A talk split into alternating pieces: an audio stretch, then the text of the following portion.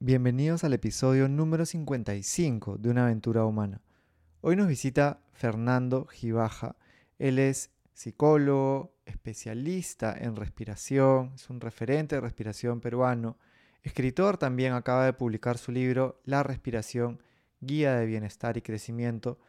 Y en este episodio vamos a conversar sobre cómo podemos hacer que la respiración contribuya con nuestro bienestar, con nuestra salud, en nuestro día a día. Súper valioso, es una muy buena base para todos realmente porque respiramos los seres humanos en promedio unas 25.000 veces al día y podemos hacer de que la respiración nos ayude mucho. Si este episodio te gusta y te genera valor, puedes compartírselo a quien tú quieras copiando y pegando el enlace desde la plataforma donde nos escuches. Y si no lo has hecho, puedes suscribirte a Spotify y dejarnos las estrellitas o a Apple Podcast y dejarnos un review. Bienvenidos a una aventura humana. Soy Juan Diego Calisto. En los últimos 20 años me he enfocado en contribuir para que las personas vivan con más bienestar y confianza. Una aventura es algo que está por suceder y que no sabemos cómo saldrá. En este podcast conversaremos con personas que viven conectadas con su propósito para inspirarnos de sus ideas, experiencias y hábitos. Cada uno de nosotros está en una aventura humana. No sabemos cuál será el resultado, pero podemos disfrutar el proceso y construir la vida que soñamos desde decisiones cotidianas. Empezamos. Bueno, Fernando, bienvenido a una aventura humana. Gracias por estar con nosotros, gracias por tu tiempo. Tienes eh, tanto tiempo ya explorando y, aprendiendo y compartiendo esos aprendizajes respecto a la respiración, un tema tan importante eh, del que muchas veces se, abordan superficialmente, ¿no? Y no se, no se toca también la ciencia que hay detrás Estoy súper contento de que, de que te des el tiempo para estar con nosotros y de que puedas compartir también todos estos aprendizajes. Bienvenido. No, gracias Juan Diego por invitarme, por darme la oportunidad de invitarme a tu podcast y poder este, brindar un poquito los conocimientos que tengo alrededor de este tema que, que generó tanto cambio en mí y a raíz de la investigación he visto que ha generado cambio en comunidades enteras, ¿no? Este, grupos culturales, ¿no? Como en la India, como en el Tíbet, ¿no? Entonces creo que la respiración siempre va a ser algo, una herramienta que podemos tener siempre a nuestra disposición para buscar un poco de bienestar, para conectar, para relajarnos. Y eso creo que es lo que lo hace tan importante, ¿no? Es gratis y siempre está allí. Y dependiendo cómo lo utilicemos, podemos generar bienestar, pero también podemos generar malestar, ¿no? Dependiendo de, cómo manejamos esta herramienta, ¿no? Totalmente. Me parece siempre interesante, algo que he encontrado en, común es que cuando escucho cómo cada uno de los referentes de respiración, viendo estos referentes que, hacías mención también en, tu libro, La respiración, que está súper bueno, te felicito también porque muy basado en ciencia, práctico, simple, aplicable, eh, y en la simpleza creo que hay muchísima riqueza mencionaba de que en el cómo llegas hay siempre una historia interesante. ¿no? Y en tu libro lo mencionas, pero creo que está como la superficie ahí de que era un momento retador en tu vida. ¿Cómo llegas tú al mundo de la respiración y qué, qué te da? ¿Cómo llego? ¿no? Ahí voy a citar a, a, uno de mis maestros, que es Dan Brulé, que es como el, el abuelo del trabajo respiratorio, ¿no? una persona que ya está hace más de 35 años hablando de esto y su especialidad es el lado más espiritual de la respiración. Y él menciona ¿no? que uno llega a la respiración consciente o a la respiración cuando ha agotado todos los recursos. Cuando ya agotó todos los recursos, dice, ok, vamos a darle una oportunidad. ¿no? Y, y en esa oportunidad uno, si es consistente, ¿no? que es algo que mencionas tú bastante, si el cambio es diario, si uno genera el hábito, uno comienza a ver cómo este elemento tan simple y tan desapercibido a veces comienza a ejercer una influencia drástica en tu manera de comportarte, en tu manera de sentir, en tu manera de...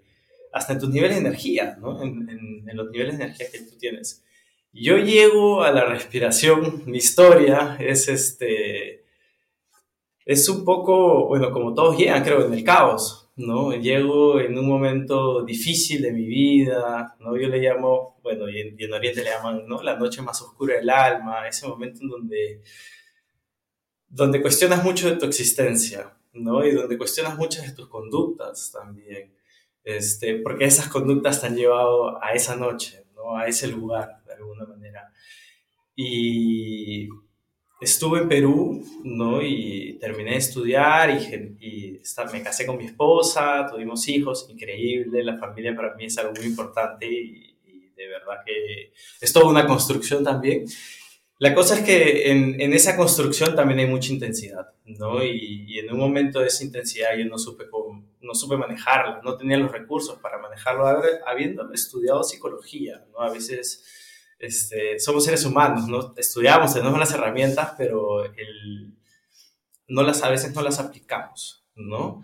Y bueno, entré, entré a las drogas, tuve problemas serios con las drogas, ¿no? Terminé en un centro de rehabilitación, hice una fuga geográfica, llegué a Alemania, motivo explícito era estudiar, ¿no? Que era un motivo también, pero el implícito era sanar. Y en ese, y reestructurar y sanar familias, sanar yo conmigo mismo, ¿no? Sanar muchas relaciones que por ahí cualquier dependencia deteriora, ¿no? Las drogas es uno, pero cualquier dependencia, cualquier fijación que tenemos con algún elemento, fijación extrema, nos trae sufrimiento, ¿no? Y siempre va a comenzar, es un proceso largo, pero que empieza a deteriorar otro tipo de dimensiones. Empieza por una y de ahí va calando en otras. Entonces, entré a estudiar una maestría en ese proceso de transición, niveles de ansiedad muy altos, me vine a Alemania con mi esposa, con mis dos hijos, ¿no? a lucharla, a hacerla, sanar, pero yo no sabía alemán, mi esposa sabía muy poco, no conocíamos la cultura, fue un momento muy, muy intenso de cambio, ¿no? Y en eso encontré una maestría sobre, de ciencias pedagógicas, ¿no? En Radboud University. Y dentro de la maestría tuve la oportunidad, por una cuestión de la vida, de entrar a una investigación sobre respiración, conciencia interoceptiva y retroalimentación inmediata. Entonces, ¿qué es lo que hacían? Era, le ponían un cinturón, primero discriminábamos, ¿no? Este, personas con niveles de ansiedad altos, y lo que hacíamos era ponerles un cinturón a la altura, debajo del, del esternón, a la altura del abdomen y las costillas, y ponerles un headset de realidad virtual. Entonces ellas estaban, las personas estaban en un mundo, navegando un océano zen, por así decirlo, pero la manera de nadar en ese océano era con esta respiración baja, ¿no? con esta respiración abdominal, costal, del esternón para abajo, pero lo aprendían de manera intuitiva, ¿no? porque tenían una retroalimentación, un círculo que aumentaba cuando inhalaban y que y disminuía su tamaño cuando exhalaban encontré esa respiración y para mí fue un, ¿cómo decirlo? Un eureka, ¿no? Un wow, qué increíble, puedo controlar mi cuerpo, puedo, controlar estos niveles de ansiedad. Yo, particularmente, mi, mi, disfuncionalidad era paradójica, es decir, respiraba al revés. Metía el abdomen al inhalar y lo sacaba al exhalar, y eso me traía una serie de consecuencias per se ansiedad porque mi frecuencia respiratoria era elevada, pero también me dolía mucho el cuello cada vez que me sentaba a estudiar, acababa con dolores de cuello bien, bien fuertes, tortícolis de rato en rato. Entonces comencé a leer y comencé a ver que la respiración era mucho más, el tema era mucho más profundo de lo que solemos verlo, solemos tratarlo, ¿no? Que existen dimensiones, ¿no? Que existen estilos, que existen patrones, y ahí hay un poco de opiniones diversas, ¿no? Y, como que este, a veces que chocan un poco, ¿no? Algunos mencionan que el patrón costal es mejor que el abdominal, otros que el abdominal es mejor, otros que completo, entonces ahí yo lo dejo también al plano experiencial. ¿Qué cuadra más contigo? ¿no? Yo te puedo dar una opinión, yo te puedo decir, este me parece que funciona mejor en estos momentos, pero pruébalos, ¿no? Vívelos y a partir de eso tú sacas tus conclusiones. Y eso fue lo que me gustó de la respiración. Leía, aplicaba, wow, sí, me genera bienestar, genial. Leía, aplicaba, leía, aplicaba. Y era algo que en la psicología por ahí este, al menos desde mi punto de vista, desde mi experiencia, por así decirlo, no lo había tenido. No, no, no había tenido esta oportunidad de, siempre aplicaba, pero aplicaba en el otro, no aplicaba en mí. ¿no? Y, y este, este, estas herramientas como el mindfulness, como la respiración, te obligan a primero a aplicarlo en tu vida. No, no vas a poder aplicarlo en otro, no vas a poder enseñarlo siquiera si es que tú no has aplicado esto y has sentido y has vivido lo que es. Y, así fue mi introducción, ¿no? Y ahí encontré a Dan Brulé, encontré a John Kabat-Zinn, encontré a Belisa Branich, a tantas personas, no tantas, de verdad son muchas que hablan del tema de la respiración, pero a todas estas personas que ya venían hablando de este tema y comencé a leer más, a leer más, y encontré por ahí un, un espacio, una herramienta que me generó un espacio en donde podía conectar conmigo, donde podía disminuir los niveles de estrés, en donde podía ver qué había en mi mente, ¿no? que no quería verlo y que estaba corriendo por ahí, pero cuando estás sentado y primero estás manipulando tu respiración, pero después la dejas libre y estás con los ojos cerrados, vemos ese contenido mental. ¿no? Es algo que tienes que vivirlo para, para saber qué, es lo que te estoy diciendo. ¿no? O sea, ves cómo un pensamiento te puede activar, ves cómo hay varios pensamientos a veces, toda una catarata de pensamientos, a veces es más corto, ¿no? el, el, río de pensamientos es más estrecho, a veces es más amplio. Y, y cada, hay, hay, días que es increíble la respiración y la meditación, hay otros días que no, que simplemente estás allí para, porque sabes que fisiológicamente te está trayendo bienestar, pero la mente está muy inquieta. ¿no? Pero en el tiempo te genera este, este mirar, ves, ves para atrás y te das cuenta que, que hay mucho cambio, ¿no? Que hay, que hay conductas que ya, no estás, que ya no estás haciendo. Yo a veces les digo a las personas, somos muy ingratos a veces con el proceso de sanación y, y estamos muy pendientes del, del, malestar, ¿no? Entonces, pero cuando se va el malestar no estamos pendientes de eso. No nos damos cuenta a veces, no nos ponemos a reflexionar, hoy sí se fue, ¿no? ¿Y qué pasó? ¿Qué hice para que esto se fuera? ¿Y cómo mantengo ese hábito? Entonces, así entré al mundo de la respiración y, ya llevo cinco años, ¿no? Me cambió a mí, me cambió, me sigue cambiando, ¿no? Este proceso es, es, es, eterno, ¿no? El proceso del autoconocimiento, el proceso de saber quién eres, de, de, qué es lo que quieres en esta vida, cómo quieres dejar tu huella, etc. Y me di cuenta que era lo que quería hacer, ¿no? Desde el plano de la psicología, desde el plano terapéutico, trabajar más con el cuerpo y no con la cabeza igual, con la mente se trabaja, pero de una manera distinta, no basada en el cuerpo, por así decirlo. Y, bueno, y ese más o menos fue mi, mi aventura, ¿no?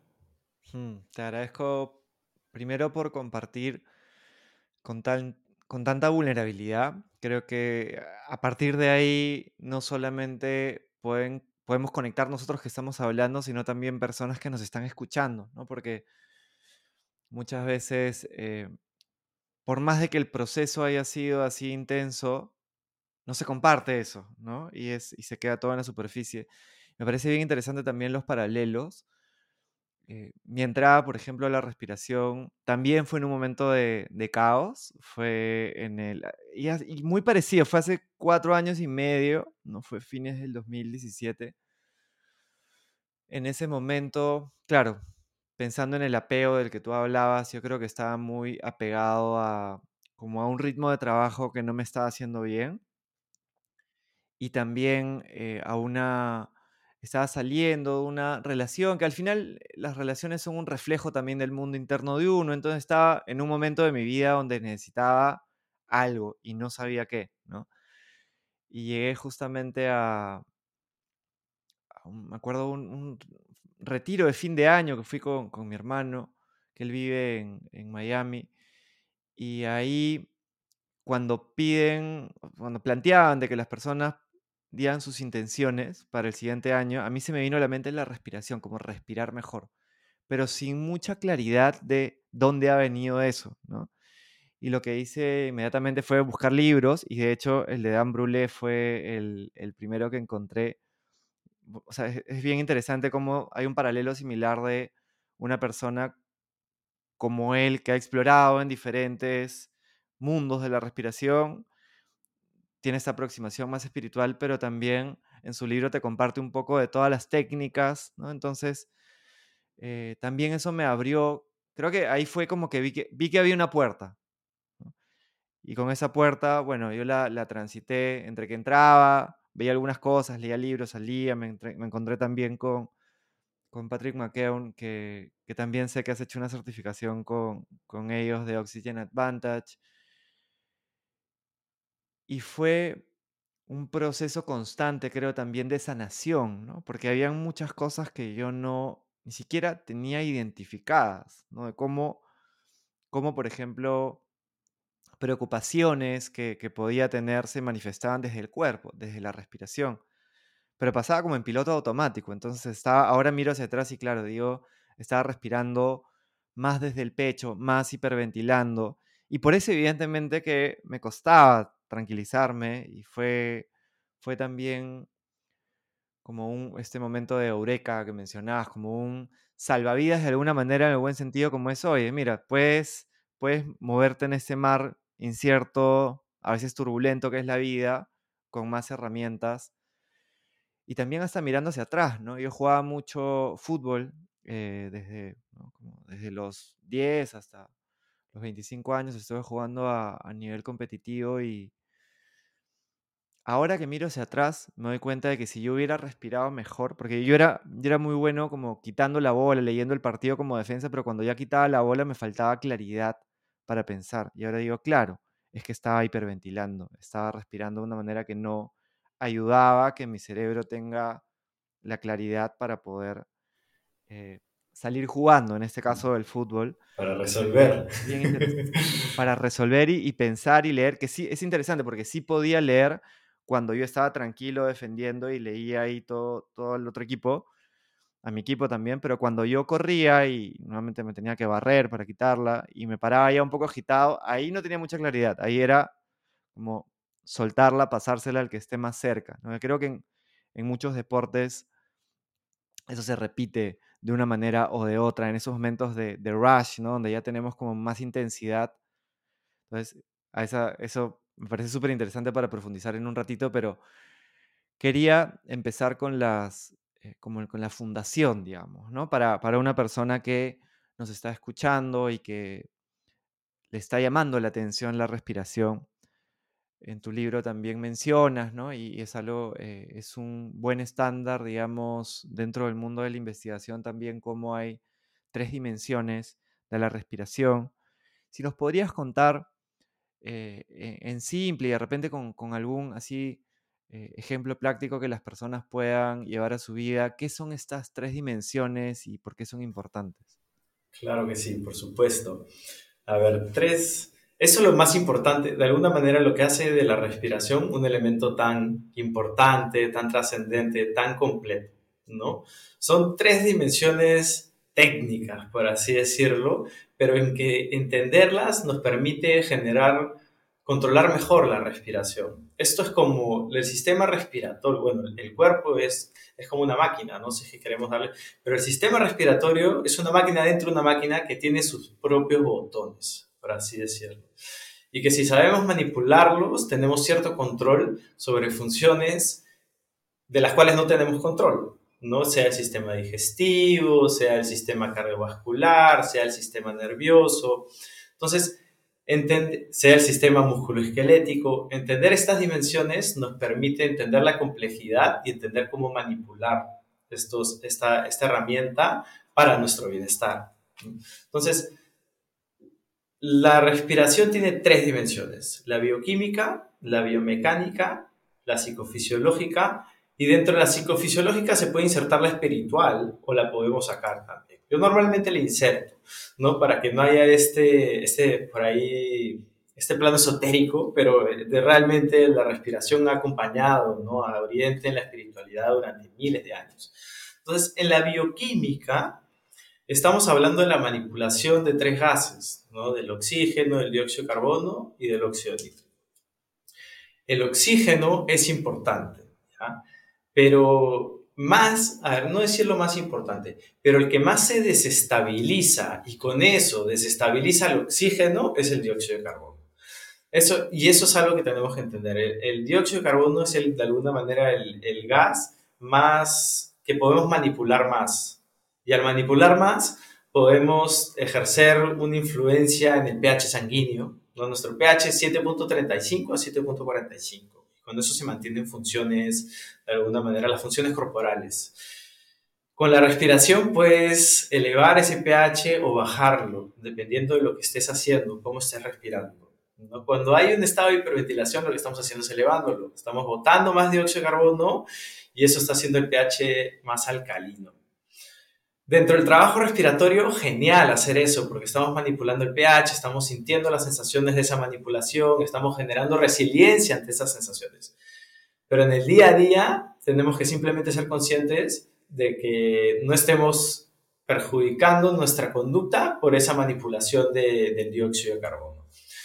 Entonces, hay dos elementos que las personas hacen y que comienzan a manipular el dióxido de carbono cuando están nerviosas o cuando están en un momento estresante. Uno es hiperventilar y la otra es sostener.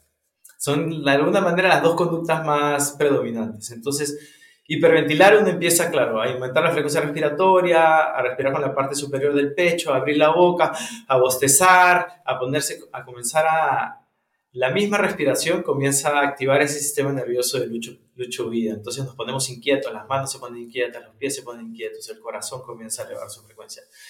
Entonces, eso es hiperventilación. Y eh, dentro del trabajo respiratorio trabajamos la hiperventilación para que se den cuenta cuando están hiperventilando y para que puedan manejarse con tranquilidad en ese momento, puedan saber cómo manejarse. ¿no? Es, una, es como una tarea fisiológica, la que, una exposición fisiológica. Pero con los sostenimientos lo que estás haciendo es aumentar el dióxido de carbono y eso genera otras sensaciones. Entonces las personas a veces cuando están trabajando en el escritorio le está pasando algo y en una y se quedan, hacen una apnea, ¿no? Un ratazo en una apnea y de ahí otra vez, otra vez y sucesivamente y no se dan cuenta. Y después, claro, cuando haces apneas y lo que haces es generar hipercapnia, mucho dióxido de carbono y eso dilata. Entonces están rojos, ¿no? Llenos de sangre en la cabeza, ¿no? Este, por ahí ya con un poco de dolor de cabeza, con un poco de fastidio. Este, entonces, tanto mucho dióxido de carbono como muy poco, no, en el día a día no es lo positivo. La cosa es encontrar el balance. Y para esto te dicen ya, ¿cuál es el balance? Bueno, respira lento, que no se te escuche e intenta llegar al menos de 3 segundos para adelante y 3 segundos para atrás, al menos, ¿no? Disminuye tu frecuencia respiratoria. Con eso estás regulando entonces, tu parte bioquímica. Y si te sientes tapado, bueno, haz un humming, ¿no? este zumbido que liberas más óxido nítrico, ese es vasodilatador, vas a poder respirar mejor y vas a de alguna manera esterilizar la zona. Pero ya solamente por la respiración nasal uno puede este, gozar del óxido nítrico. Y es ahí donde viene el, segundo punto, ¿no? O sea, ¿cómo hacemos ese, cómo estabilizamos? De verdad lo prioritario es respirar por la nariz siempre. Inhalar y exhalar por la nariz durante el día y, la, y en, la mayor en, en, la mayor cantidad de momentos, por así decirlo. ¿no? La respiración nasal es la que debería primar. Cuando abrimos la boca, botamos más, sobre todo en la exhalación, botamos más dióxido de carbono y ese, y ese botar lo que va a generar son una hiperventilación crónica. Fácil, no tan notoria, no tan drástica como las que haces en el trabajo respiratorio, pero sí, un pero sí de manera crónica y eso afecta los niveles de energía, el, mismo, el mismo hecho de respirar por la boca repercute en la salud de los músculos de la respiración porque no hay tanta resistencia, sobre todo los de la exhalación se vuelven más flojos y con eso afectamos nuestra postura. Entonces, la bioquímica, como se dan cuenta, están relacionadas todas las dimensiones, no todas van de la mano. Si uno afecta una o manipula una, va a generar un impacto en las otras. Entonces, ¿Qué es lo que recomiendan para tener una buena oxigenación? Respirar lento, respirar por la nariz y sobre todo que sea fluido, que no haya sostenimiento, que sea fluido. Si estamos en una situación difícil, extender la exhalación. Extender la exhalación. ¿Por qué? Y eso viene un poquito de la parte psicofisiológica, porque al extender la exhalación, nuestro corazón late más suave, no se acelera. Se le llama, el mecanismo es la arritmia sinusal respiratoria. ¿no? Y, y, a través del nervio vago generas lo que se llama freno vagal y eso hace que el corazón, si está latiendo muy rápido, comienza a desacelerarse, a desacelerarse y con eso podemos mantener la calma, ¿no? La respiración afecta la frecuencia cardíaca, la frecuencia cardíaca afecta el sistema nervioso. Y el sistema nervioso, ¿qué es en este momento estresante? Es que tanto nos vamos a activar. Entonces, no queremos activarnos tanto, extiende la exhalación.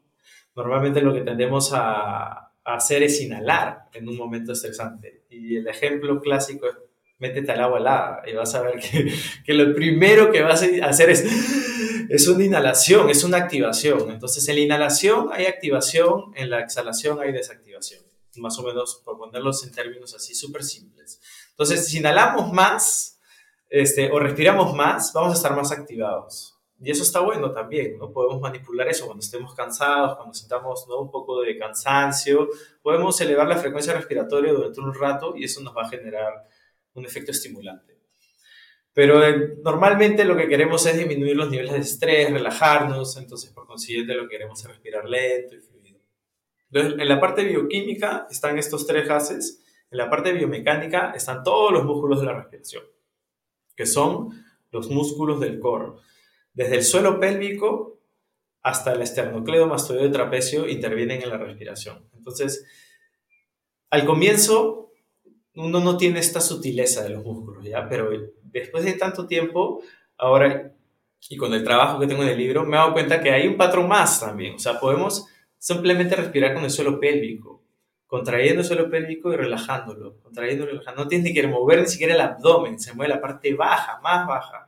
Entonces, eso es conciencia del cuerpo. ¡Wow! Puedo apretar y soltar y con eso también respiro. Puedo mover mi abdomen y con eso también respiro. Puedo mover mis costillas y con eso también respiro. Puedo mover mi pecho y con eso también respiro. Sí. Y que mientras más manipules eso, más control tienes sobre unos músculos que intervienen en tu postura, en tu estabilidad, en tu equilibrio. Y eso da bienestar, ¿no? Hay, hay estudios, y eso lo repito constantemente, de cómo el elemento postural interviene en las emociones, ¿no? Posturas tiradas para adelante, no inclinadas para adelante, con músculos respiratorios y músculos del core débiles, fomentan y hacen que las emociones negativas prevalezcan en el tiempo, ¿no? Hay una retroalimentación. Entonces, y eso lo ves claro en un niño, cuando le llamas la atención como ¡boom! se desinfla, por así decirlo, se tira para adelante, fisiología pura. Hackeemos esa fisiología, mejoremos la postura y con eso podemos no hacer una diferencia increíble, pero sí hacer pequeñas diferencias en cuanto a cuánto va a perdurar ese estado de ánimo negativo. Por último, viene el lado psicofisiológico. Y en esto, sobre todo, tenemos que saber una sola variable. Hacer trabajo respiratorio y manipular la respiración nos da una mayor variabilidad de la frecuencia cardíaca. Y la variabilidad de la frecuencia cardíaca es un índice fisiológico de bienestar físico, psicológico y emocional. Pero base, ¿no? No, no es que vamos a sanar, pero generamos las condiciones necesarias para sanar, generamos las condiciones necesarias para sentirnos mejor, generamos las condiciones necesarias para tener un sistema nervioso receptivo al ambiente y no confrontacional constantemente con el ambiente. Y eso se hace sobre todo, y lo hacen los deportistas bastante, porque con una mayor variabilidad de la frecuencia cardíaca o cuando están con una mayor variabilidad de la frecuencia cardíaca pueden rendir mejor, pueden de alguna manera tomar mejores decisiones. Entonces, les y, y, se lesionan menos, ¿no? Entonces les beneficia también a ellos y eso es lo que hacen en el deporte de alto rendimiento y también los militares, ¿no? Entonces, tres dimensiones y con tres dimensiones estamos yendo, impactando directamente en lo que yo hablo que es el bienestar, pero este bienestar más fisiológico, por así decirlo, que es la base para mí la base del bienestar es este bienestar fisiológico, hablando de respiración, pero más abajo también, también, también está el sueño, ¿no? que también, hablas de, también has tocado ese tema. Y la respiración nos lleva al punto predilecto, lo llaman el sweet spot, para poder dormir bien. ¿no? Si tener un trabajo respiratorio nos va a llevar a eso. Entonces, una vez que uno entiende, haya velocidad, haya modo, o sea, nariz o boca, haya patrón, ¿qué, ¿en qué patrón estoy? ¿En qué momento estoy para utilizar este patrón? ¿A qué estilo? Circular, cuadrado, ¿no? Cráneo sacral, uno comienza a tener más herramientas y comienza a utilizar este, este sistema de manera consciente y de manera controlada y deja el lado automático, que es, es bueno, nos permite sobrevivir, pero está muy permeado por, las experiencias de vida, por el aprendizaje por observación, y eso a veces impacta de manera negativa en ese, en ese sistema, ¿no? Gracias, ha estado súper clara la explicación y ya se pueden hacer una, una buena idea. Quería resaltar, eh, porque es algo de lo que yo por lo menos no había escuchado antes de empezar a explorar en este mundo. El nervio vago no es algo de lo que los referentes a nivel mundial también siempre tocan, ¿no? Es, mira, la importancia de esto y, y estuve explorando un poco, me pareció interesante. Yo también me he formado como coach y en el, la Federación Internacional de Coaching hay algunos cursos eh, que son dictados también por referentes mundiales y una coach da un curso de cómo el, claro, el cerebro está conectado con el corazón y está conectado con el estómago. Justo, ¿no? El nervio vago es como una autopista, digamos, que de doble vía, ¿no? Eh, un poco más grande como de, hacia el cerebro, digamos, que, hace que, que estos se puedan comunicar y conectar. Me parece interesante cómo, centrándonos incluso en la respiración, claro, ya hemos visto el efecto que tiene en el cerebro, el efecto que tiene en el corazón y cómo el corazón se comunica con el cerebro de manera constante. Y también me parece interesante el, efecto que tiene en la microbiota, ¿no? en el estómago. Hay una eh, doctora mexicana que también entrevisté en, en este podcast, que ella mencionó un estudio que te muestra cómo cuando haces ejercicio, y lo disfrutas, favoreces tu microbiota. Cuando no lo... Y, ahí debe haber algo también de tensión en el cuerpo, ¿no? Que cuando uno está estresado se tensa. ¿Qué, qué quisieras compartirnos sobre, sobre lo que te cuento la importancia también del nervio vago? Sí, este, el nervio vago es el, el nervio de la rama parasimpática, por así decirlo, ¿no? De esa rama que nos permite la restauración, el crecimiento, la regeneración, la reflexión, según, y aquí más o menos un poco menciono la teoría vagal, que debes haber escuchado de ella, ¿no? Y, que habla mucho de lo que es el nervio vago, ¿no? Y, el nervio vago en sus dos versiones, ¿no? En su versión primitiva y en su versión inteligente, ¿no? Es una teoría, ¿no? Hay también hay personas que, que no están a favor de esa teoría, pero para mí resuena mucho porque lo incluye el factor también social. Entonces, hay maneras de manipular este nervio vago y con eso manipular la rama parasimpática o estimularla, ¿no? Y al estimularla estamos activando una rama que nos relaja, que nos tranquiliza, que nos permite, y esto viene de la, teoría polivagal, que nos permite detectar el ambiente como un ambiente seguro, en donde podemos estar receptivos a la información. Cuando uno está en el modo, que es el otro, el simpático, que es, y, creo que su nombre ayuda, no simpático, activo, ¿no? Pero cuando uno está en el extremo de ese simpático, uno detecta el ambiente como una amenaza, ¿no? Estresado, ansioso, ese es más o menos el extremo de, de, la, rama, de la rama simpática. Y ahí ya no uno es receptivo, sino uno intenta reaccionar a lo que el ambiente le está dando. ¿Qué pasa? Que a veces estamos crónicamente sobreestimulados y ya esa, esa rama simpática es la que predomina, hay un desbalance, ¿no? Y, y lo que queremos al estimular en el nervio vago es generar lo que se le llama el balance autonómico. No queremos estar ultra relajados, chorreados, tirados en la cama, ¿no? Y no poder hacer nada, pero tampoco queremos estar ultra activados, que nos suban las manos, inquietos, que no podamos ni siquiera prestar atención porque estamos, nuestro cuerpo está inquieto. Entonces, cómo generamos ese balance a través de la manipulación de ciertos elementos en donde está presente el nervio vago, terminaciones del nervio vago. Entonces, ¿cuáles son los, de alguna manera, los dos elementos usualmente más utilizados? Son el sistema respiratorio, porque hay terminaciones del nervio vago en el sistema respiratorio y en el diafragma, y la garganta. ¿no? La estimulación también de la garganta, el hablar, ¿no? En, en, un, en, un, ambiente seguro, ¿no? Por eso a veces también el mero hecho de hablar es terapéutico, estás estimulando también esa zona. Pero sobre todo las vibraciones, ¿no? El, el clásico OM, ¿no? Que viene del budismo, si bien esa palabra tiene una connotación religiosa y espiritual, fisiológicamente hablando está generando unas vibraciones en la garganta que están estimulando el nervio vago. Y no solamente eso, sino también están estimulando la segregación de óxido nítrico. Entonces estás trabajando con un gas que genera bienestar y con un nervio que genera bienestar. Perfecto. Pero la respiración, lo bonito de la respiración, y, ese es el nervio que se, va, que se habla porque es el, contexto lo amerita, ¿no? Pero también puedes trabajar con el otro sistema nervioso con la respiración, aumentando tu frecuencia respiratoria y llevándola de alguna manera al límite un poquito, estás en el otro lado, en el simpático.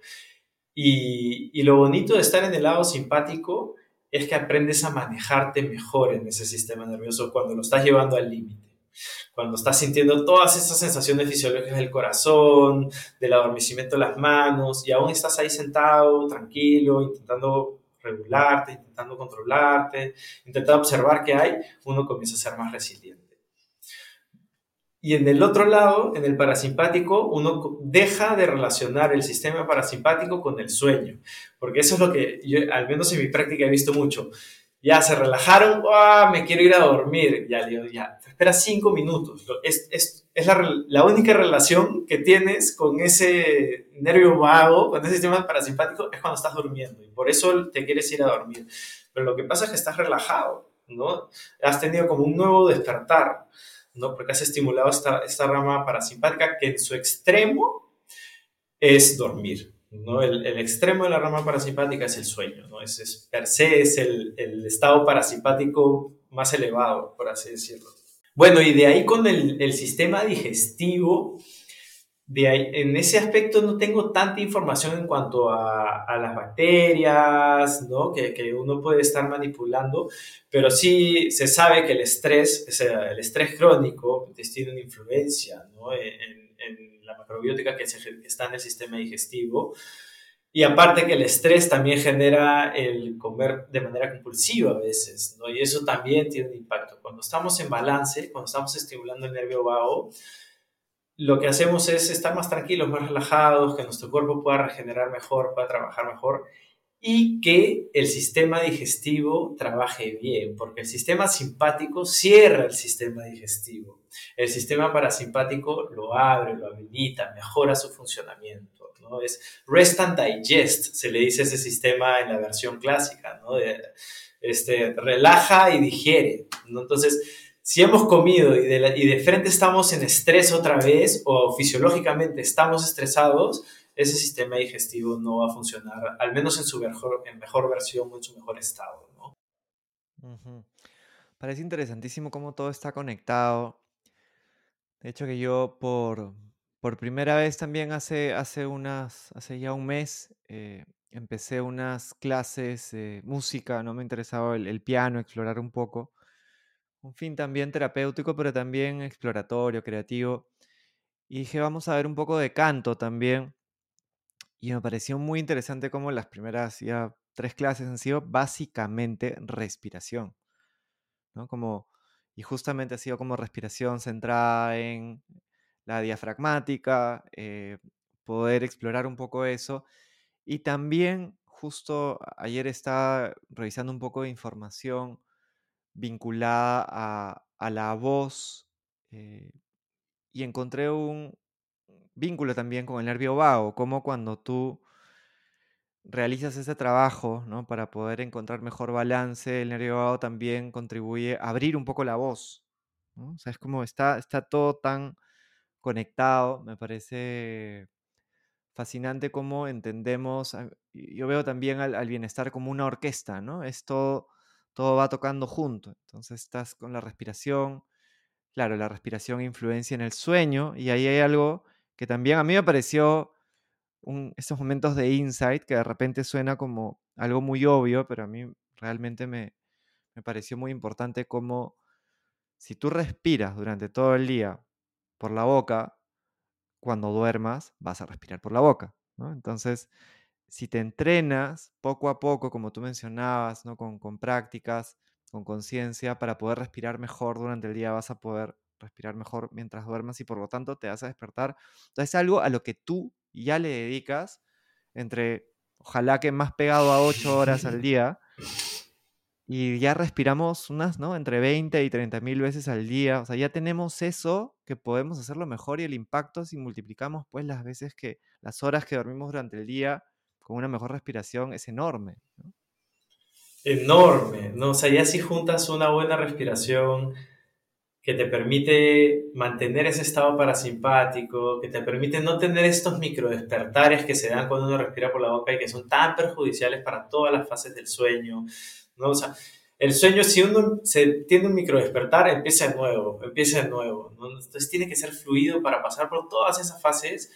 Y normalmente la fase, por así decirlo, más importante es la REM, que es la 3, y la 4, que es la del sueño profundo. Entonces, si tenemos micro despertares, a veces ni siquiera vamos a llegar a esas fases. Y en el REM, ¿qué es lo que se consolida? El aprendizaje, la memoria, ¿no? Todo lo que, lo que hemos aprendido o asimilado durante el día se va consolidando en la memoria a largo plazo y en la fase 4 del sueño profundo es restauración y crecimiento per se.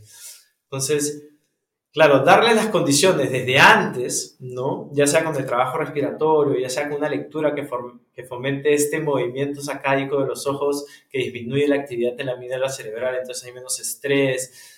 Son maneras de hackear el cuerpo rápidamente y que nos puede brindar este espacio que, debería, que es sagrado, ¿no? que es el sueño. El sueño tiene que tener un papel muy importante en el aquí y el ahora y no, no deberíamos menospreciarlo porque te lo dice alguien que ha dormido muy poco en sus peores etapas y sabe lo que eso puede traer en todo, o sea, en todo elemento de bienestar, nos repercute en todos. Un solo día que yo no, hoy en el aquí y el ahora, ¿no? que soy mucho más sensible con mi cuerpo, que me toque quedar hasta las 3 de la mañana, 3 y media, 4, por, por A o motivos trabajando, al día siguiente soy mucho más irritable. Pero, o pero te diría que casi un 80% más irritable, ¿no? Este, hasta la luz me fastidia, es, no, para nada estoy en mi mejor versión. Imagínate eso de manera crónica cada vez nos alejamos de nuestra mejor versión, de nuestro mejor ser y ni cuenta nos estamos dando porque estamos ya normalizándonos en ese, en ese estado, por así decirlo.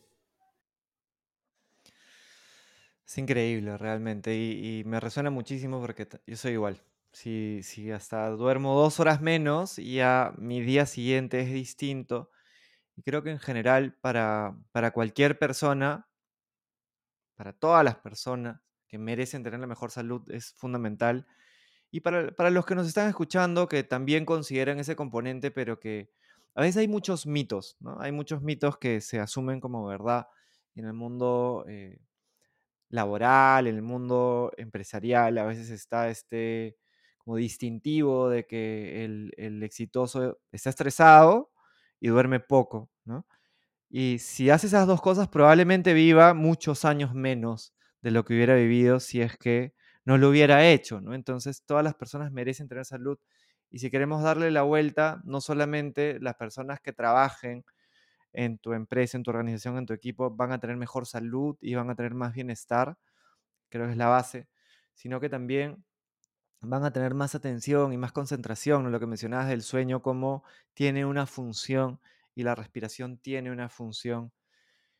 Ojalá que, este mensaje llegue a las personas correctas para que lo aborden con la profundidad necesaria, porque no, no tiene que ser complejo, pero sí bien planteado, ¿no? yo lo que he visto siempre en todo lo que compartes es que es útil y está basado, digamos, en, en ciencia, en estudios, en experiencias, y sabes cuándo usar algo y no usar simplemente técnicas o, o propuestas como más superficialmente, eh, porque realmente el, poder transformador es, es enorme. ¿no? Quería preguntarte, a ver, una persona nos está escuchando y dice, a ver, ya yo tengo esta, no, la ansiedad, digamos, es, es, muy común, ¿no? la preocupación es eh, cotidiana, probablemente con, con, cosas que pueden surgir.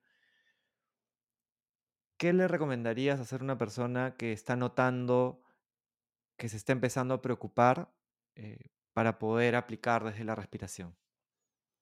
Lo primero que recomendaría es que se dé una pausa. No creo que es lo más importante, ¿no? Y tú lo mencionabas, en uno de tus posts. O sea, siempre un, un pequeño momento previo de pausa es importante, ¿no? O sea, es mejor, si quieres poner, le ponemos esta palabra, sacrificar cinco minutos de tu vida, ¿no?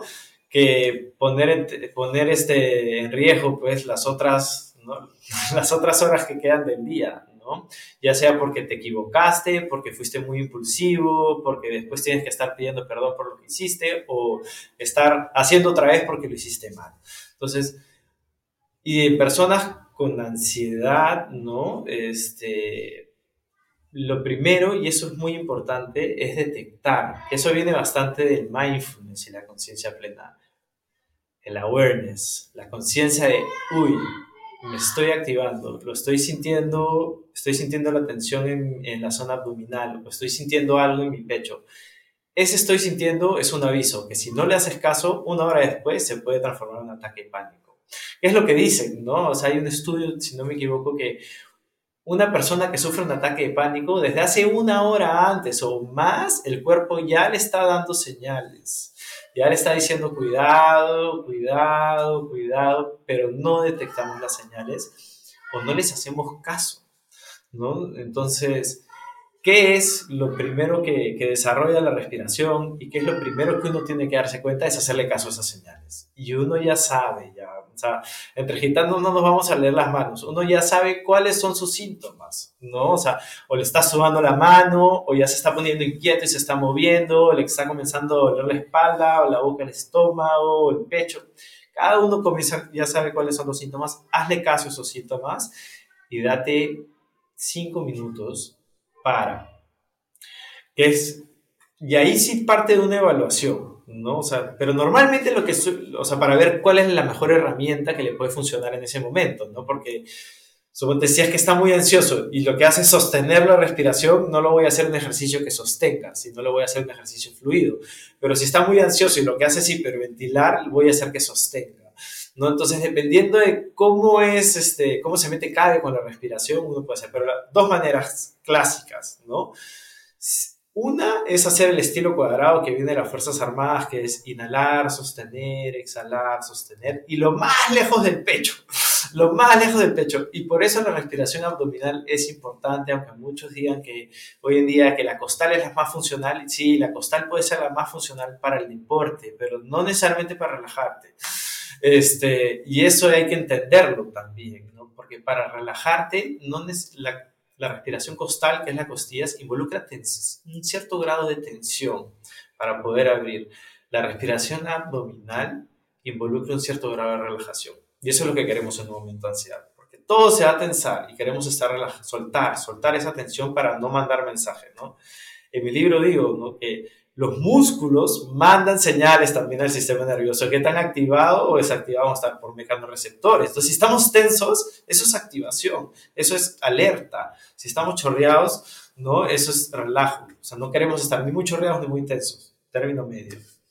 Entonces, lo que le recomendaría es que utilice el abdomen y que empiece a hacer el estilo cuadrado. Inhala, sostiene, exhala, sostiene. Y de ahí, si quiere, puede generar un poco de tensión y se va al costal y siente las sensaciones que hay. Y de ahí al completo, que es el abdomen y todo, pero sosteniendo siempre, ¿no? Entonces, normalmente lo que yo hago es darle cuatro segundos al abdomen, sostén cuatro. Si estás en las costillas, otros cuatro. Y si estás en el completo, aumenta un poquito más, ¿no? Seis segundos y sostiene seis. Y en eso sostener ese dióxido de carbono que va aumentando tiene un efecto sedativo, tiene un efecto relajante. Ese bajar la, la, frecuencia respiratoria también tiene un efecto relajante y vamos a sentirnos mejor. Pero si sostenemos en los momentos difíciles, hazlo fluido. Date ese tiempo para, ¿no? Inhalas, exhalas, inhalas, exhalas con el abdomen, de ahí con las costillas, de ahí con el completo. ¿Y por qué no solamente con el abdomen? Porque si hacemos todos los patrones, vamos a liberar esa tensión que puede estar en otra parte del cuerpo, ¿no? Entonces, inhalamos, en el completo estamos inhalando y estamos poniendo tenso los, el, el trapecio, los todavía hasta cierto punto y de ahí los relajamos. Tensamos y relajamos, tensamos y relajamos hasta que llega el momento que el músculo suelta. ¿no? Entonces sueltas por muscularmente, sueltas por frecuencia respiratoria con sistema nervioso y sueltas también por este dióxido de carbono que no se está yendo, que lo estás cuidando y que también te está relajando. Parece súper interesante. Bueno, antes una nota al pie que, estoy seguro que estamos en la misma línea. Mi pregunta sobre la, sobre la ansiedad no era desde ya como un, eh, como un diagnóstico, ¿no? Que es algo generalizado, sino alguien que puede notar que hay esta como preocupación constante que puede ir escalando eh, y eso siempre, ¿no? Como el que puede decirlo es un psicólogo, eh, pero es algo que justamente como tú has mencionado, puedes notar, ¿no? Puedes notar que te estás preocupando, que te estás tensando y qué es lo que vas haciendo. Me gustó mucho que lo que hace, un- creo que un buen especialista, es como, por ejemplo, ¿no? En el caso del coaching, para mí un mal coach siempre tiene el mismo recurso. Y siempre lo lleva por el mismo lado, porque probablemente le faltan herramientas. Eh, lo que hace un buen especialista en general es, tiene toda esta diversidad. Y lo que hace un buen especialista de respiración justamente es observa, observa la especificidad de la persona, que es lo que nos has mostrado, y a partir de ahí vas eh, resolviendo y elaborando con las herramientas que crees que son más convenientes. Me parece eso fundamental porque a veces hay personas que solo profundizan en una técnica, ¿no? Eh, y que es una técnica que encima genera algo bioquímicamente que puede ser peligroso para algunas personas o peligroso en algunos contextos, que es algo que también has mencionado en, en tu libro y me parece bien sano el saber que hay que darle la responsabilidad de vida a esto porque hay una ciencia detrás y hay un, hay un cómo hacer las cosas. Quería también preguntarte, visto los videos que me parecen súper valiosos, a mí me generan valor también cuando estás, por ejemplo, corriendo y haces patrones, ¿no? Para que las personas puedan usar. Hablas del, del VO2 Max también, ¿no? Y cómo, cómo eso es importante mapearlo. Pero a nivel, a nivel general, ¿qué podrías, eh, primero, qué es eso, ¿no? Porque es algo de lo que, de lo que los, los deportistas también les interesa, creo. Y dos, a una persona que hace deporte, de repente, por ejemplo, una persona que juega fútbol o vóley, o a un runner, sé que hay sus diferencias, pero ¿qué podrías recomendar como en líneas generales en el antes, el durante y el después? A ver, este, el deporte es algo que, que a mí me llama mucho la atención porque, bueno, me gusta el deporte, pero también porque el tema de la respiración todavía no tiene el lugar que se, se merece, por así decirlo, ¿no? Eh, no, no sé por qué, no, no sé a qué atribuírselo, ¿ya? Pero todavía las personas, los deportistas, no le toman la importancia. Ya hay deportistas en el alto rendimiento que le están tomando la importancia a la meditación y a la respiración, pero en el día a día todavía, en el más amateur, por así decirlo, todavía no está tan presente. Si tuviera que elegir un momento de esos tres en donde la respiración es fundamental, y es de alguna manera lo que a mí me gustaría consolidar dentro del deporte, es en, es en el después. O sea, no hay mejor elemento de recuperación para tu bioquímica, tu biomecánica y sobre todo tu psicofisiología. O sea, hay que entender esto. El, el, deporte es sistema nervioso simpático en su máximo esplendor en un contexto seguro. Es bonito, es rico, pero estás activado. Pero si te la pasas activado todo el día, ¿no? Porque haces deporte y después tienes es, trabajo y ahí estás estresado, ta, ta, ta, solamente te estás moviendo en un sistema nervioso que es, que consume más, ¿no? Que desgasta más. Entonces la máquina se, se, se, va, se, se puede malograr más rápido, por así decirlo. Entonces necesitamos que el deportista pueda regenerar, recuperar este, y, y, ir a este otro sistema nervioso más rápido. Y la única manera es la respiración. La única manera, ¿no? O sea, de, de, pasar de 35, 45, 55 respiraciones por minuto, que es cuando estás haciendo deporte, si estás en VO2 max, estás más al límite, este, a 10, otra vez. Uh, me está jalando otra vez todo ese sistema nervioso simpático activado que se vaya al medio con eso generas una recuperación mucho más rápida, evitas lesiones, este, puedes de alguna manera tener mayores niveles de energía o sacarle jugo a esos niveles de energía por la recuperación y tienes una mejor postura. ¿no? Y eso he visto que, que a veces en los deportistas carece mucho. Si los pongo a sentarse en el suelo con media, o sea, ni siquiera media flor de loto, ¿ah? piernas cruzadas, a veces las rodillas les llegan a, los hombros y la espalda está tirada para adelante. O sea, tienen unos músculos, pero el esqueleto ha, ha tenido las consecuencias de no haber dado, de alguna manera, no haberle dado el movimiento o el espacio necesario para que no esté comprimido y tirado para adelante. Entonces, la respiración, por el mismo hecho de cómo te sientas, comienza a abrir también ese, ese sistema esquelético y la misma respiración completa comienza a abrir los hombros para atrás y sacar el pecho, entonces también ayuda en ese sentido. Entonces, para mí, el mejor momento es el post, porque te ayuda a recuperarte mucho más rápido. En el, en el antes te va a ayudar a, a, ¿cómo decirlo? A darle al diafragma el movimiento necesario, que se llama excursión, para que puedas tener una buena inhalación y una buena exhalación y con eso una buena ventilación y, tener, no tener inconvenientes de ahogos o de falta de energía. Pero también te va a permitir abrir esos músculos de la respiración en su máxima capacidad, que no solamente es el diafragma, ¿no? muchos hablan del diafragma, pero tenemos, como te digo, suelo pélvico, transverso, intercostales, diafragma, pectoral, etc. Son, son un montón de músculos que los abrimos. Entonces, ¿qué vamos a hacer si hacemos patrones respiratorios? ¿no? Antes del deporte vamos a tener un sistema respiratorio mucho más abierto, mucho más flexible. Y eso es importante. Y durante, importante, dependiendo cuál sea el deporte. Y ahí sí, el durante es, es, muy, es muy particular al deporte, ¿no? Si estás, haciendo, si estás jugando fútbol, tienes que ser versátil con tu modo respiratorio. Va a haber momentos que vas a tener que abrir la boca para dar el, el mil de tu ser, no el mil por ciento. Y hay otras veces que vas a tener que simplemente estar por la nariz para recuperarte, o cuando estás, ¿no? De alguna manera moviéndote de un lado al otro y trotando, entonces tienes que ir variando. ¿no? Cuando estás haciendo, si estás corriendo, a mí me gusta, ¿no? Y, y creo que te conecta bastante con el cuerpo el hecho de pasos y respiración, ¿no? Porque comienzas a ver, cuando conectas pasos con respiración, sabes cómo funciona el motor. Y sabes que si estás en, en, o sea, en 4-4 estás relajado, si estás en 3-3 estás más o menos, si estás en 2-1 estás intenso. Entonces, en ese saber en tu respiración con tu pace, sabes cuánto puedes durar en ese pace y en esa frecuencia, ¿no? Entonces te ayuda también a, a estar, a hacer un, un inspector de esta máquina y saber cómo está funcionando y que no te agarre por sorpresa, ¿no? Un desgaste. Y creo que lo más importante durante es que te conecta. Y eso para los deportistas es bien importante. Sobre todo los de alto rendimiento. Porque uno se viene, y en los deportistas sucede que te preparas pues meses de meses para unas horas. Nada más. Y ahí se acabó. Entonces, cuando uno está antes de esas horas, la mente a veces es la que, la que hace que no, no puedan rendir como, como ellos quieren o como saben que pueden rendir.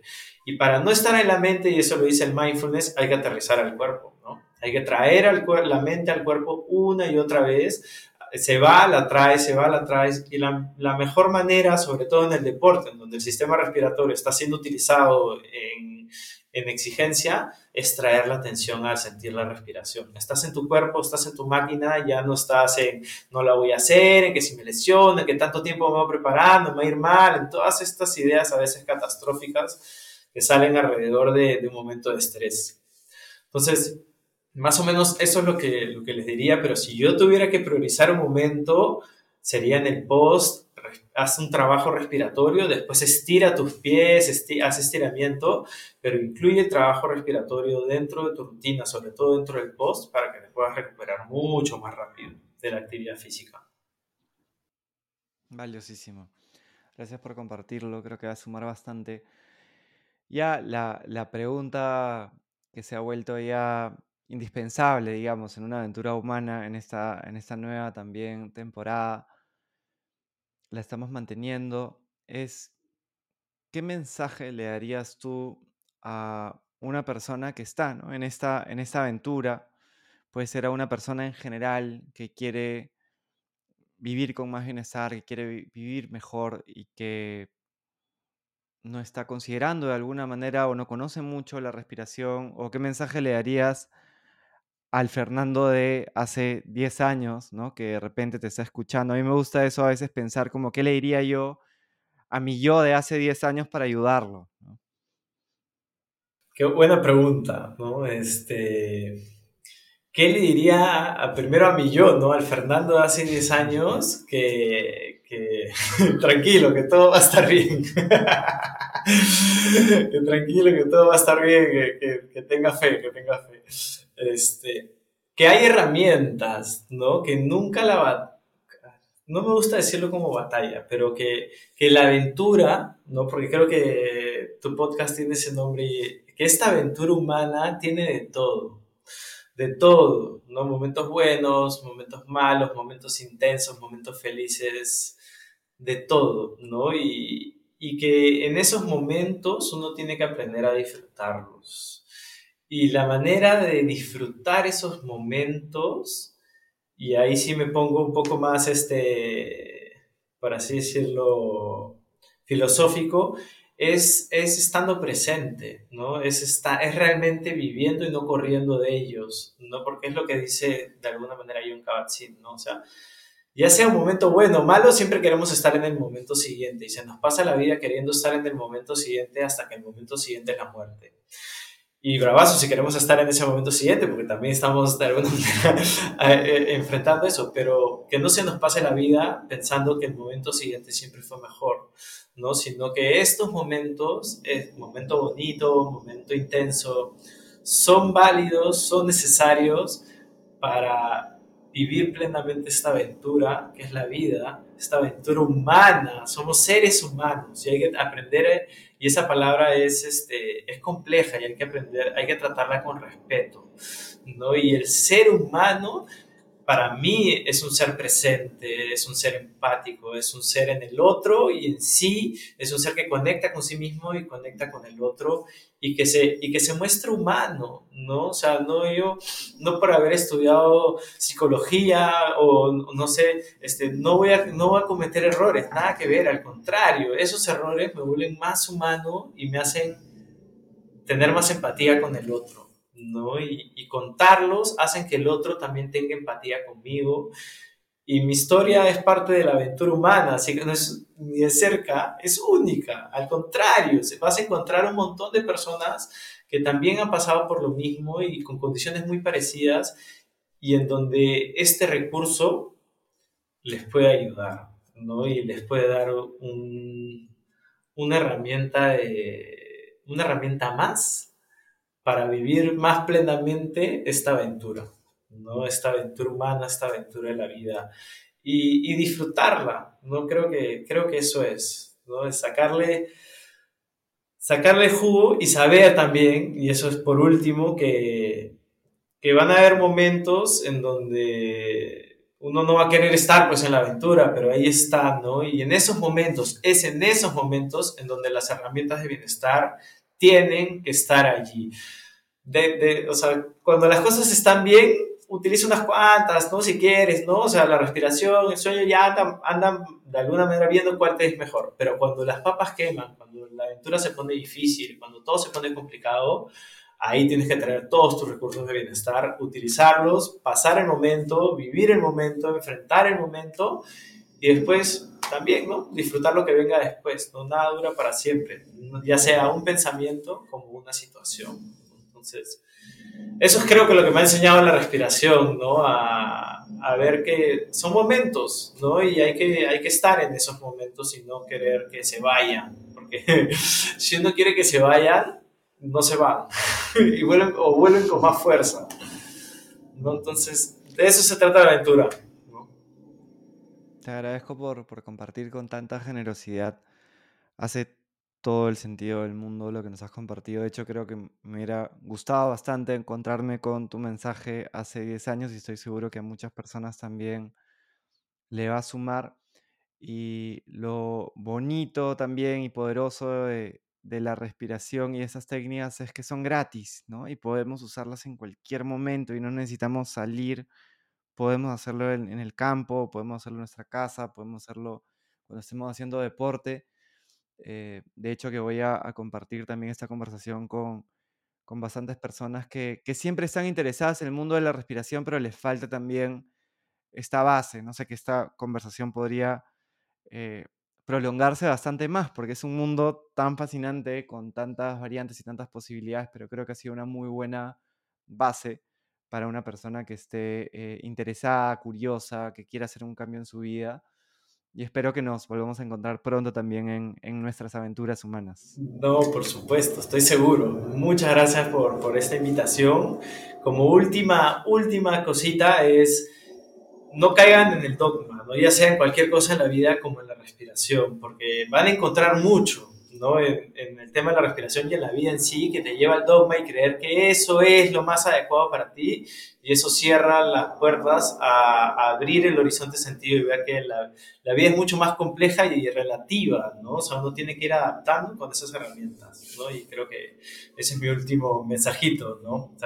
Nada de dogmas, abierto a todo lo que la respiración le puede dar y aprender a utilizar la, este, esta herramienta tan bonita, ¿no? Es un gran mensaje, porque también se van descubriendo nuevas cosas en el camino, ¿no? Y uno va complementando y es bueno cuestionar, es sano. Eh, no, claro, no nos enamoremos de ninguna técnica ni de algo específico, sino siempre, siempre cuestionemos. Fundamental. Sí, y lo que me funcionaba a mí hace dos años, igual lo, utilizo hoy día, pero, tengo, pero hoy día me funciona mejor otra técnica. Es, es seguir disfrutando, seguir palpando, seguir degustando y ver qué es lo que mejor funciona para tu aquí, tu ahora, ¿no? En el mañana puede ser que esa herramienta o las, los botones de esa herramienta tengas que utilizarlos distintos, ¿no? Entonces ahí no caer tampoco en esa es mi rutina y ahí me quedo y me zanjo, ¿no? Sino ser muy flexibles. Flexibilidad creo que es el, el gran tema, ¿no? Flexibilidad emocional, flexibilidad fisiológica. Hay que ser flexibles, ¿no? Cuando nos estancamos y nos ponemos estáticos, eh, puede generar incomodidad o sufrimiento. 100%. Bueno, Fernando, muchísimas gracias nuevamente, muchos éxitos. Vamos a poner tu, libro en las notas también del, episodio para que puedan encontrarlo. Eh, muy recomendado para que puedan traer las bases de la respiración y que sigas también ayudando a tantas personas desde, desde tu pasión muchas gracias Juan Diego por esta invitación, por el podcast y tú también ahí este, lo máximo con todo lo que propones y con esta mirada ¿no? tan eh, flexible y versátil que tienes ¿no? al ser humano. Muchas gracias mi hermano. Un abrazo grande y, y nos vemos pronto. Un abrazo, cuídate. Gracias por invertir este tiempo en ti, estos momentos para poder inspirarnos desde conversaciones como la que acabamos de escuchar son muy importantes. Si no lo has hecho, puedes suscribirte, poner las estrellitas en Spotify, un review en Apple Podcast y compartirle también el episodio a quien creas que le pueda sumar. Hasta pronto.